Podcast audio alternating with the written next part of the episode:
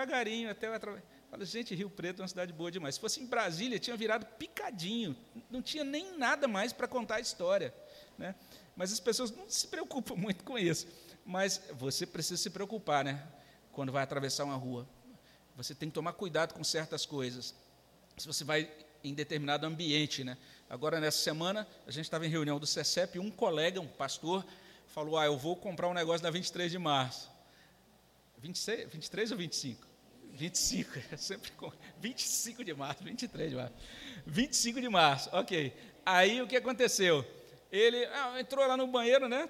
De repente ele saiu, parecia um mulambo, assim, com a calça jeans velha, uma camiseta desgrenhada, um boné, sem relógio. Falei, não, cara, eu tiro tudo, é assim que eu vou na 25 de março. Eu não vou dar bobeira de chegar lá de relógio, né, celular. Então, veja só, ele é, ele, ele é uma pessoa que entende onde ele vai transitar, entende? tem alguns perigos, e ele já é, toma cuidados. Então, isso é importante, a gente ter esse discernimento das coisas. E daí a gente precisa de oração.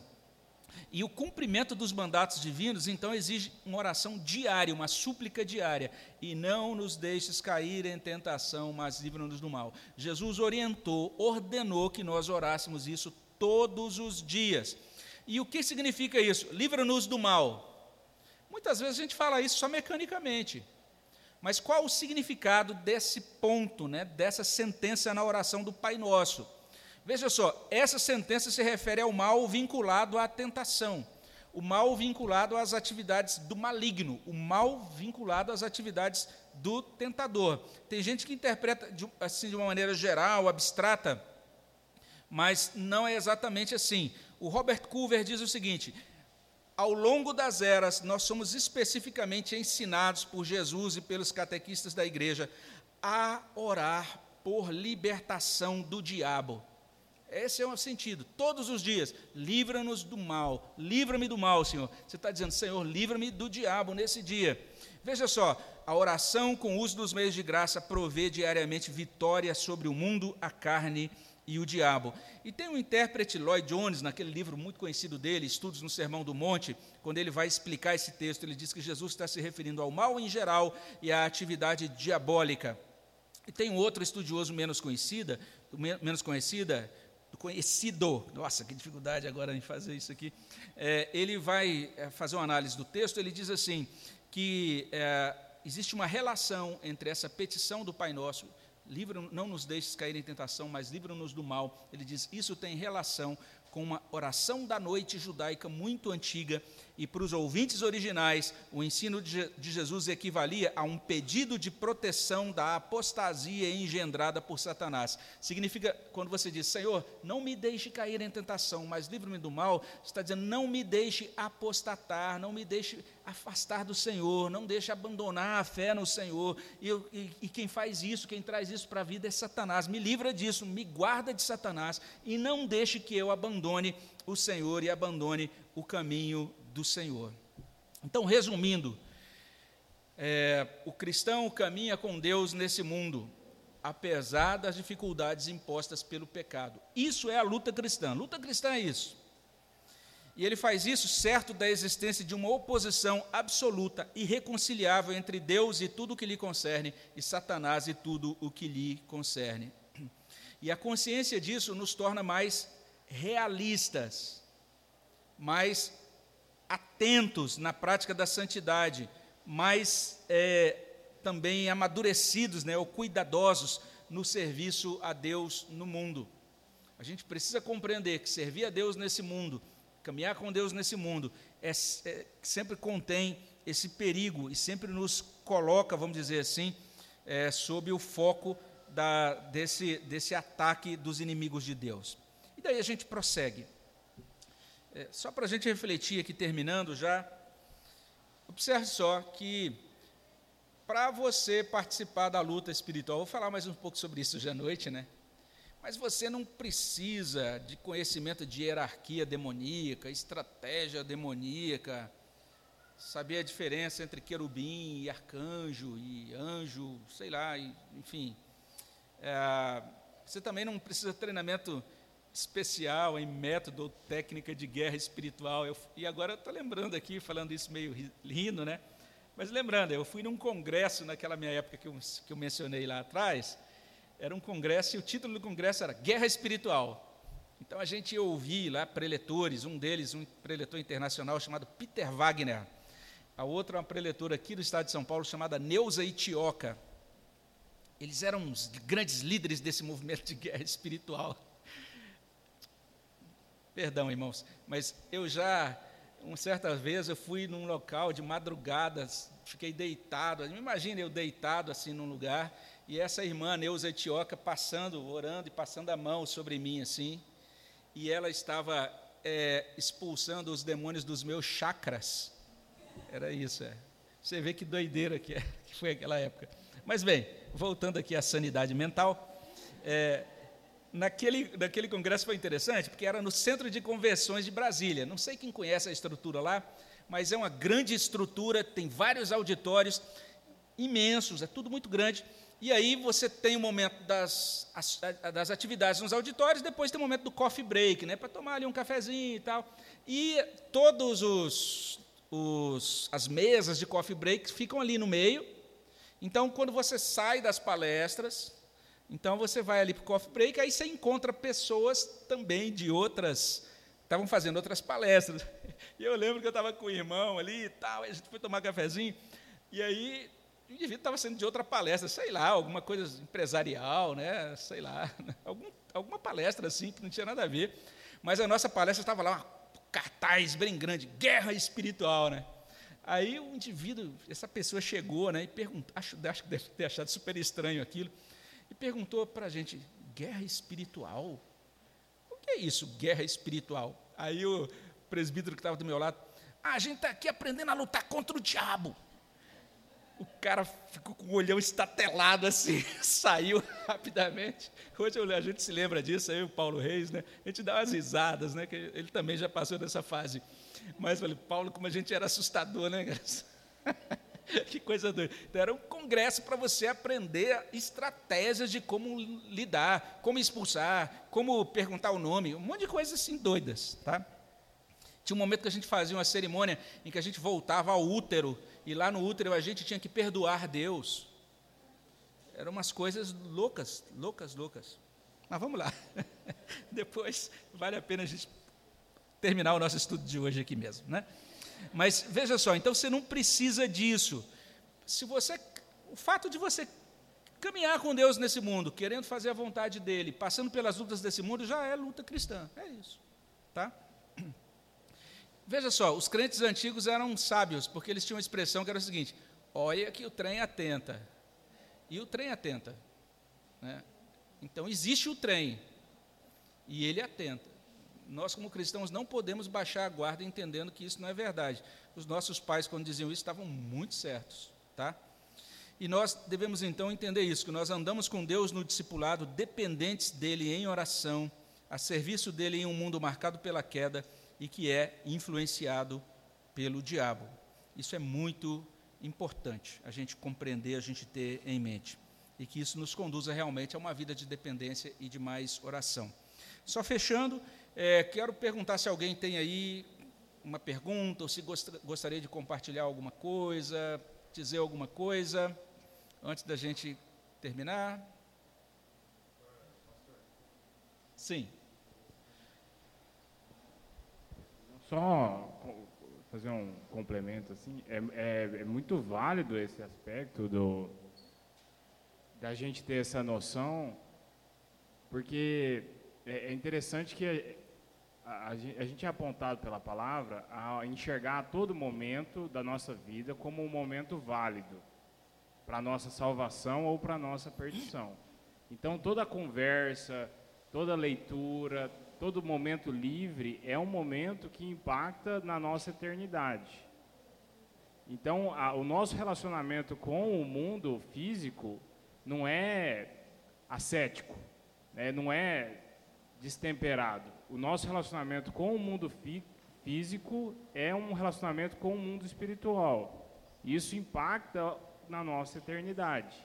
Então, os nossos colegas de trabalho, a forma como a gente enxerga a vida, a rotina, a alegria, a tristeza, as decepções.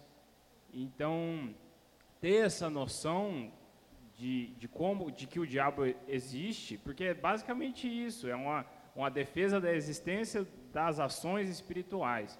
Isso dá uma consciência para nós de que a gente é, não se esconde atrás de uma, de uma, uma salvação é, uma salvação que não faz nada. A gente se esconde atrás de um Salvador que batalha por nós, que lutou por nós, que venceu por nós. Mas é um campo de guerra, é onde Isso. estão acontecendo coisas. E que tudo que acontece tem implicações eternas para nós.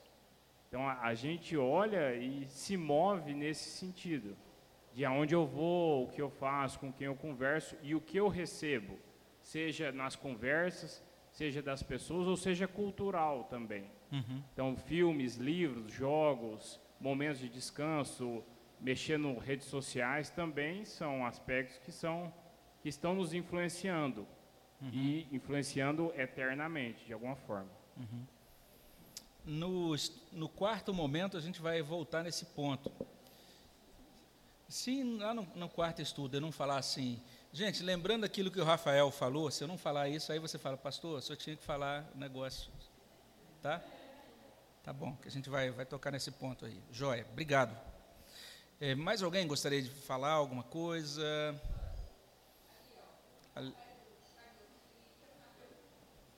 Beleza.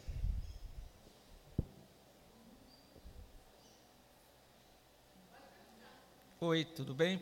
Pode falar. Então, o Espírito tem interesse por a gente? Se a gente pedir para ele fazer alguma coisa, ele vai ter interesse por a gente? Deus? Não. Por exemplo, é, se eu pedir para um espírito escrever o nome dele ou a idade dele, ele vai fazer isso, dependendo da. Se você pedir isso para um espírito, seria isso? Sim. Tá. Ok. Boa. Essa é uma pergunta interessante. Como que é seu nome? Sou. Sou, viu, sou? Sou, ok. É, Rapaz, pode ser que sim, pode ser que ele escreva alguma coisa. Então tem muita gente que brinca. Lembra que eu falei que a gente está sendo, a gente está vivendo uma época de influenciados. Ontem eu falei sobre a influência é, do, do naturalismo no cristianismo, né? E muitos então hoje não acreditam nessas coisas sobrenaturais. E aí, porque não acreditam, ficam brincando com certas coisas. Então, por exemplo, tem gente que que às vezes brinca, tem um joguinho chamado Tábuas de Ouija, não sei se já ouviram falar, né, que você pergunta ali para um espírito e pede para ele, ele vai apontando letras, e, gente, tem gente que reporta que realmente escreve nomes, às vezes frases, né? Então, a grande questão é, qualquer pessoa que brinca com o sobrenatural, está brincando com fogo, pode se queimar, pode ter realmente uma experiência real com o sobrenatural e pode ter problemas por conta disso. É por isso que a Bíblia é muito, é, ela sempre vai falar para a gente, Sol, que a gente tem que se afastar dessas práticas sobrenaturais e buscar a Deus, porque existem muitas práticas é, de feitiçaria ou de outros tipos de manipulação né, de objetos e da natureza em si, que, que nos colocam abertos para uma influência demoníaca. E aí sim, espíritos podem chegar, podem falar, podem mover objetos, podem, é, de repente, dizer que são um parente que foi embora e até é, fazer uma simulação da voz, contar: olha, lembra aquele dinheiro que eu deixei na gaveta? Você fala, nossa, então é ele mesmo. Então, sim, existe um mundo sobrenatural e pode ser que se a pessoa fizer uma invocação, alguma coisa assim, ela vai ter algum tipo de experiência. Mas essas experiências apenas provam esse ponto, que existe um mundo invisível. E aí, sabendo que existe um mundo invisível, a gente precisa lidar com esse mundo invisível como servo de Deus, como alguém que crê em Jesus Cristo. Porque crendo em Jesus Cristo, aí sim a gente vai conseguir lidar com essas coisas sobrenaturais e vai lidar de maneira correta com elas. Eu espero poder, no quinto e no sexto estudos, falar um pouquinho mais né, dessas questões, né, de algumas coisas muito práticas que a gente deve evitar e algumas coisas que a gente deve fazer para a gente interagir com essas coisas sobrenaturais. Elas existem. E só terminar isso com uma história aqui. Né? Lembra que eu falei que eu passei por essa, por essa fase lá, né? na minha vida, né? Pois bem, é, essa fase ela aconteceu depois de uma. Eu passei por algumas fases, né? Então, antes disso, de eu ser esse crente da batalha espiritual, né, antes eu estava longe da igreja e eu era uma espécie assim, de esotérico. Então, eu assinava uma revista chamada Planeta, dizia que Deus era só uma energia. Esse era eu. Então, você vê como que é bom você que é criado numa família cristã, que bênção que é. Eu não tive esse privilégio. A minha mãe achava assim, cada filho tem que escolher a religião que quiser. Então a gente foi criado assim, tentando encontrar alguma coisa, né? Então eu tive essa fase. E eu não acreditava, gente, no diabo, em espíritos, nada disso. Aí um dia eu, fui com uma pessoa em um centro espírita, mas eu fui assim zoando, sabe? Ah, vocês acreditam nessa bobeira? E lá uma pessoa estava do meu lado, e de repente, e ela conversando comigo, pois é, não sei o quê, não sei o quê. Aí de repente o dirigente falou, agora vamos começar a reunião. Aí apagou tudo, acendeu uma luz vermelha lá. E aí eu estou aqui, né? E essa pessoa do meu lado conversando, de repente a pessoa. Eu falei, meu Deus, que rolo é esse? Baixou um espírito na pessoa. E eu fiquei ali, tipo, querendo correr, mas com vergonha, né? saí correndo, atropelando. Estava tudo escuro, se ia atropelar alguém na saída.